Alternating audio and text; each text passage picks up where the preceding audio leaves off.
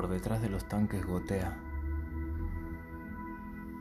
Por detrás de los tanques gotea, hace calor.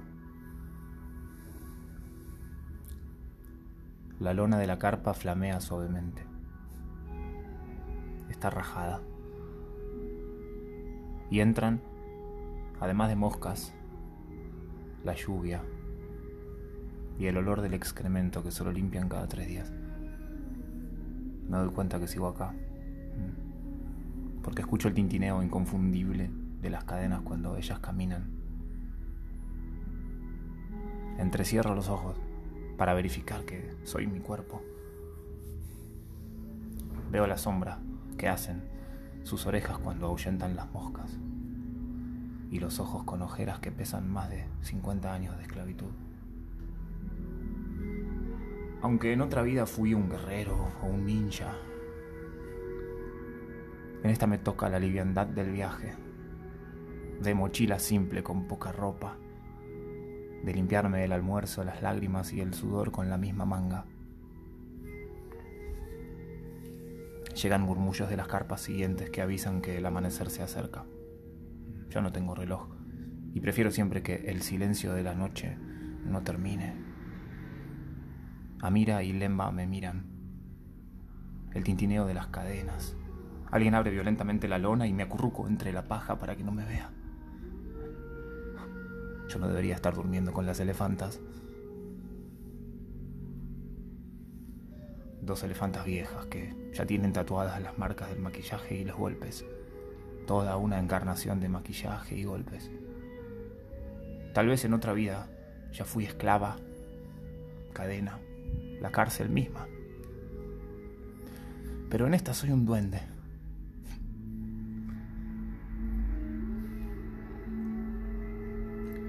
La luz empieza a teñirlo todo y es hora de volver a mi carpa que desarmarán en 15 minutos.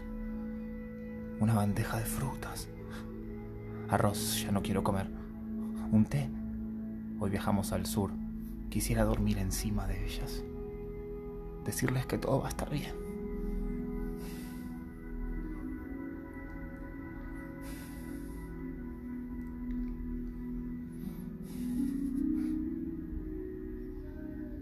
Decirles que todo va a estar bien. Que todo está bien. Me invade la certeza de que cada día de mi vida voy a despertar recordando el tintineo con un nudo en la panza y no voy a poder comer arroz. No es mi culpa. No es mi culpa. No, es mi culpa. No es culpa mía. Pero no hay manera de que mis brazos las puedan consolar.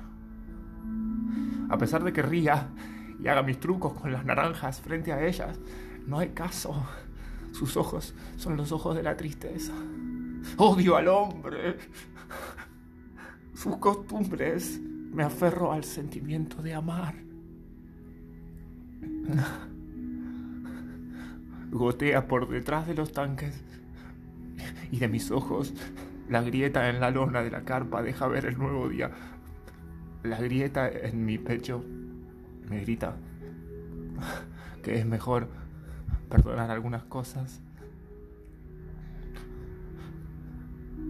Veo la sombra que hacen sus orejas ahuyentando las moscas.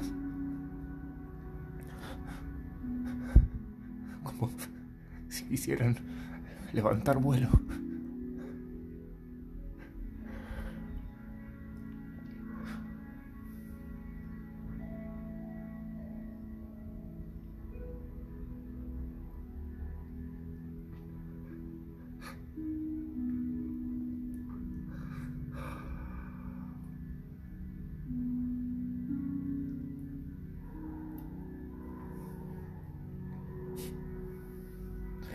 preciso hacer esto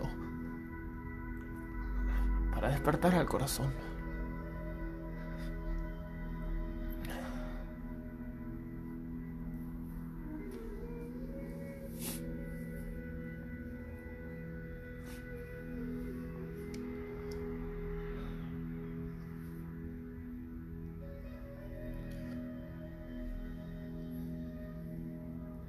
Desde que comencé a relatar mis viajes, luego de meses largos de encierro en esta ciudad que amo y detesto, todo se volvió más claro.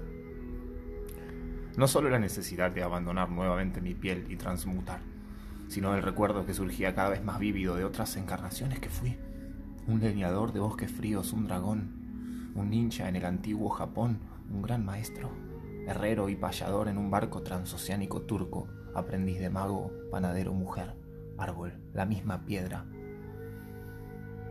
Se me hace difícil ordenar linealidad y por eso mi relato se confunde y se entremezcla. Hay días en que despierto caminando por Venecia y otros dormido en el asiento de atrás del auto de mi viejo yendo a Ciudad Universitaria. Hago maquetas con un café de máquina y una media luna con jamón y queso y cuando giro en el lugar, las puertas del pabellón 3 son las columnas de la Basílica de San Pedro Vaticano. Hay días en los que desanudo mi manta y vendo ropa en las escaleras de la plaza de armas. Otros cosecho sandías al sol de un mediodía soleado. Debato el destino de los países. Clavo la suela de otro zapato y serrucho lentamente cada rama para darle cobijo a mi familia. Hacer un pan. O haberte encerrado en tus propias fantasías. Como una elefanta de circo.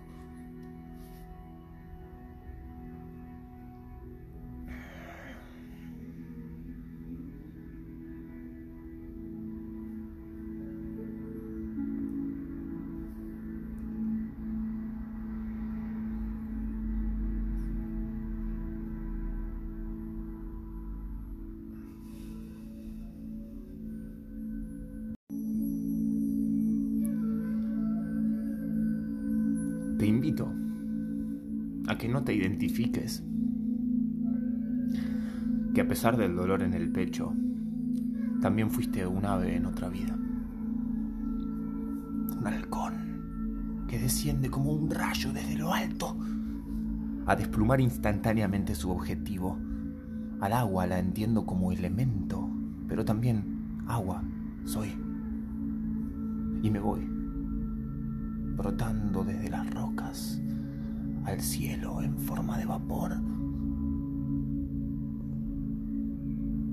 Todas las palabras que he puesto en tu cerebro a través de esta historia no son más que un mensaje de mi memoria. Podría perfectamente haberte pasado a ti.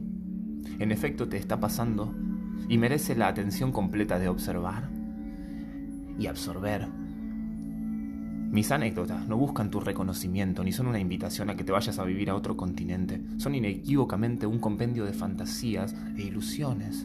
Puedo asegurar que el fuego frente al río en ese atardecer era real. Era real. Pero ya no estoy ahí. Ya no existe. El ocaso entre las montañas nevadas era mágico.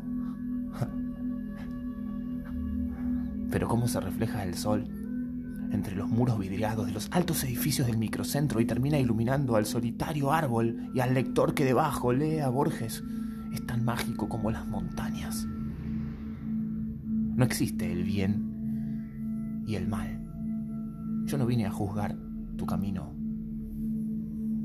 Mis días de mochila y aventuras valen solo en el contraste de haberme encerrado tantos años a comprender lenguajes. Como tus sentidos como tus sentidos seccionan a la realidad para comprenderla, como tus sentidos seccionan a la realidad para comprenderla, son lenguajes. El arte de la abstracción. Déjenme que les lea, déjenme que les hable. Imaginen una esfera como un ojo. En donde se encuentra la iris, sucede una alquimia los rayos de luz del exterior penetran la orbe y rebotan de una manera particular, construyendo como un braille tu idea de realidad, un braille de luz. Al más mínimo cambio, tu ojo lo sabe, al menor de los pestañeos, tu foco cambia. Como tu cerebro comprende el exterior, depende del calibre de tus sentidos, de tus lenguajes. Abstracción. Imaginen que la iris es un plano, como una gran cuchilla que corta a la esfera ocular. Lo que queda de un lado del corte es la realidad, el mundo exterior, las cosas en su estado puro. Lo que queda al otro lado es tu percepción, todo el inconsciente rebotando en posibilidades, el mar de lo desconocido, lo obscuro. Recuerda que al hacer foco, esta cuchilla se ajusta para dejar pasar más o menos luz. Abrir el canal, abrir el canal, pupilas dilatadas. Habrás notado que bajo los efectos de las llamadas drogas lisérgicas, tus pupilas se agrandan peculiarmente. También se maximiza la experiencia vivida y químicamente se liberan sustancias que producen los llamados estados de felicidad. Serotonina, dopamina. Son los jugos que nos invitan a soñar, a crear nuevos mundos. No son más que las respiraciones del inconsciente, los brotes de la fantasía que crecen cuando la pupila deja entrar la luz. Viajar entonces no es más que expandir el filtro de luz que nos atraviesa, abrir el canal de interpretación y vivir la experiencia sin interferencias, sin identificación. El lenguaje es este filtro, esta cuchilla. Expande entonces tu lenguaje y habilita la posibilidad de que tu verdad sea la verdad de otro, de todos. Invita a la luz a recorrer tus obscuridades, abre las pupilas, ensancha el pecho. Libera tu intestino. Hay una gran historia atravesándote. Solo es cuestión de quitar el velo. Bienvenido, bienvenida al diario de viajes de tu vida.